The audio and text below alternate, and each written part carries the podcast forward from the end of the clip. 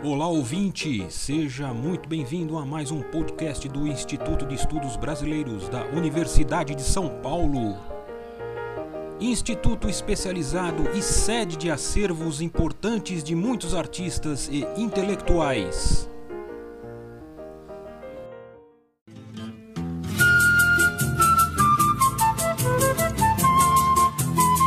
Olá ouvintes, sejam muito bem-vindos a mais um podcast das efemérides do Instituto de Estudos Brasileiros.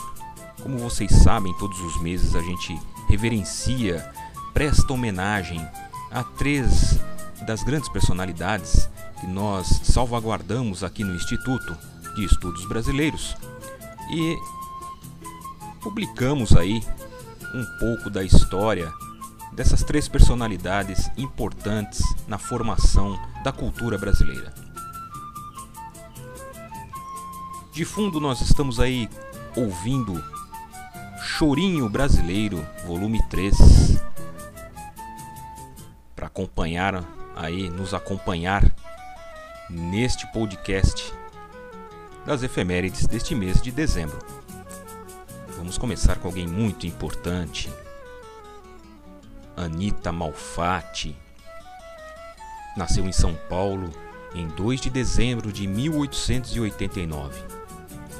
Artista plástica, Anita Catarina Malfatti iniciou sua formação artística na Alemanha entre 1910 e 1914, encaminhando-se para a arte moderna e preocupando-se de início com um estudo da cor.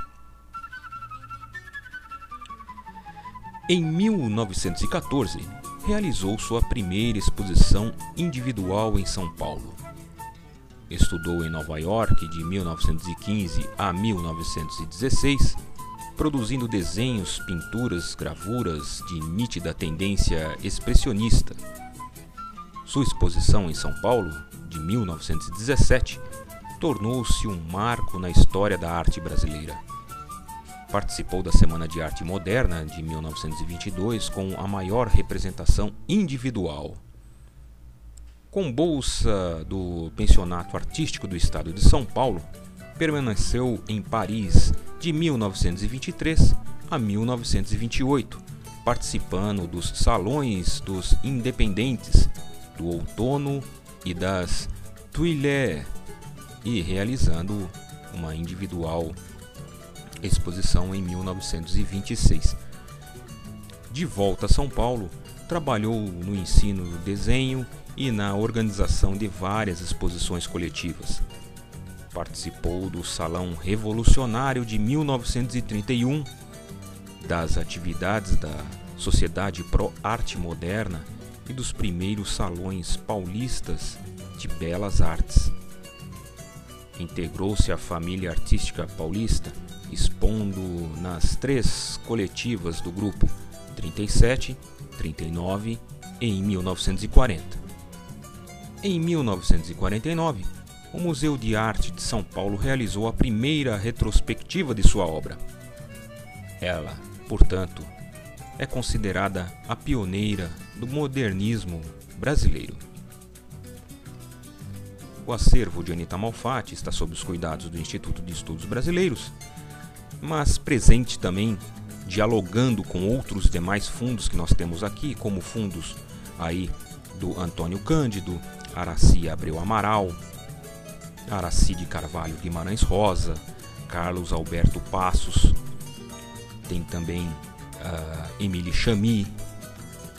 Ela dialoga também com um acervo de Gilda de Mello e Souza, Mário de Andrade, Marta Rossetti Batista, um acervo de Teon Spanudes, Valdiza Rússio, enfim. É uma personalidade que tem um leque, uma gama de diálogos com diversos intelectuais.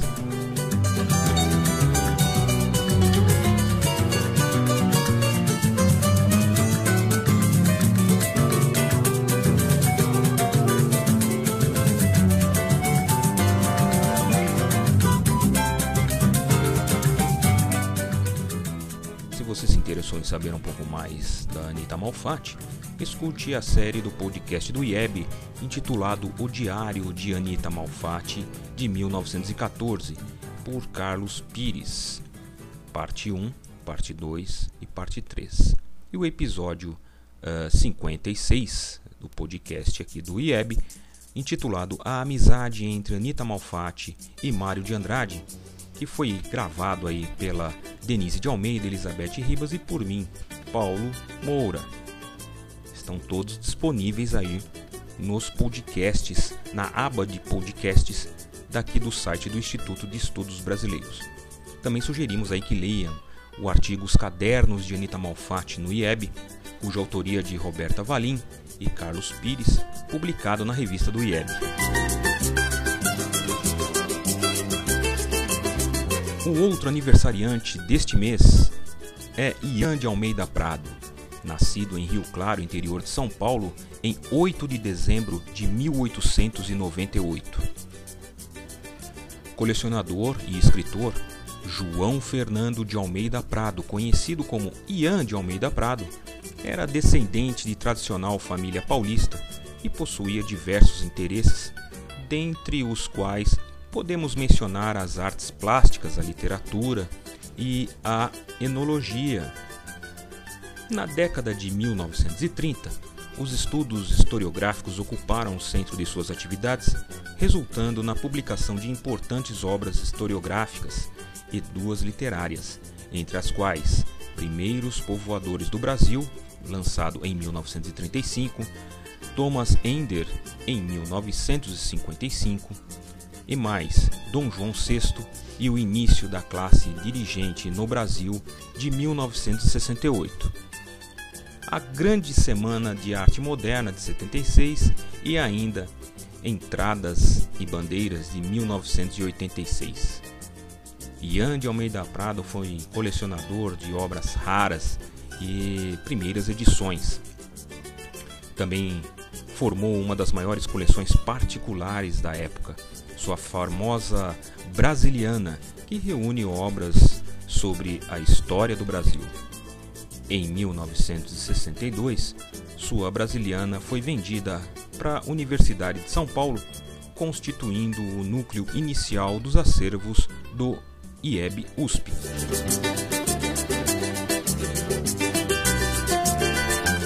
Ian de Almeida Prado dialoga com Alfredo Elis Júnior, Anita Malfatti, Antônio Cândido, Aracide Abreu Amaral, Caio Prado Júnior, Camargo Guarnieri, Carlos Alberto Passos, Hernani Silva Bruno, Hélio Lopes, José Honório Rodrigues, também dialoga com Mário de Andrade, Marta Rossetti Batista, entre outros aí, Raul de Andrade Silva, Marta e Érico Stickel.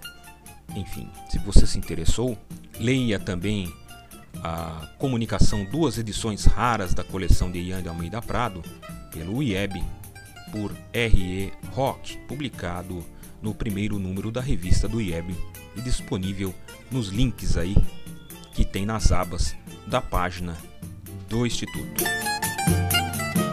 Por fim, uma grande e importante personalidade. Araci de Carvalho Guimarães Rosa nasceu em Rio Negro, Paraná, em 5 de dezembro de 1908.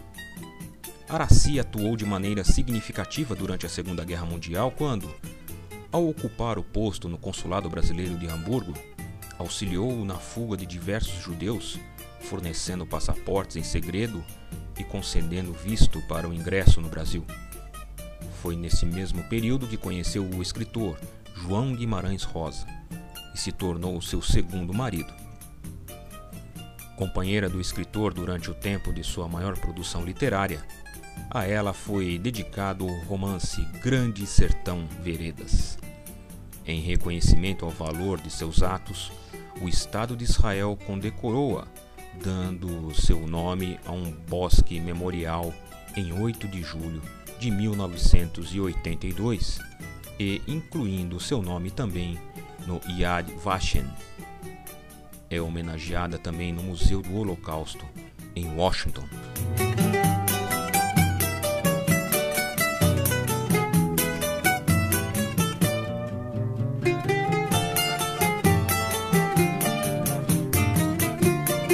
Aracide Carvalho Guimarães Rosa tem seu catálogo disponível para consulta. Dialoga muito realmente como não haveria de ser, com o arquivo de seu marido, João Guimarães Rosa. Também dialoga no Fundo IEB, que está disponível aqui para consulta dos interessados, dos curiosos e dos pesquisadores. Também sugerimos aí a quem se interessou mais pela Araci de Carvalho Guimarães Rosa, que escute aí o episódio 60 do podcast do IEB, intitulado Um convite das receitas ao amor.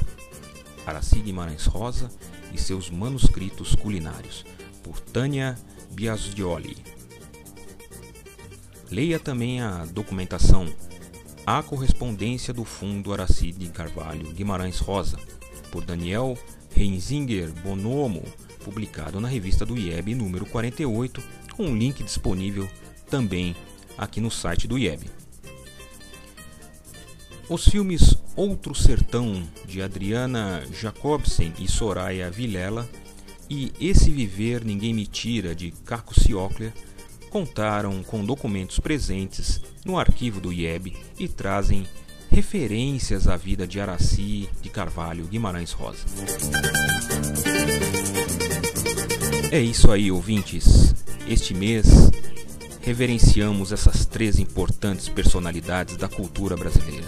Espero que vocês tenham gostado e em janeiro voltaremos com mais um podcast de mais uma homenagem mais uma efeméride de algum intelectual, de algum estudioso, de alguma personalidade importante da história do Brasil, que fomentou a história do Brasil, que temos aqui no Instituto de Estudos Brasileiros, para vocês conhecerem um pouco mais. Conheça o Brasil, pesquise no IEB.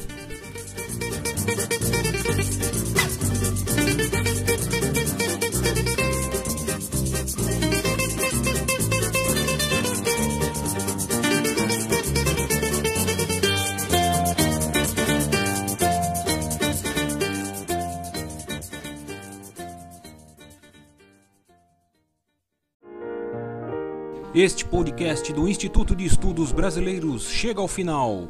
Esperamos que tenham gostado e em breve retornaremos com um novo assunto para você.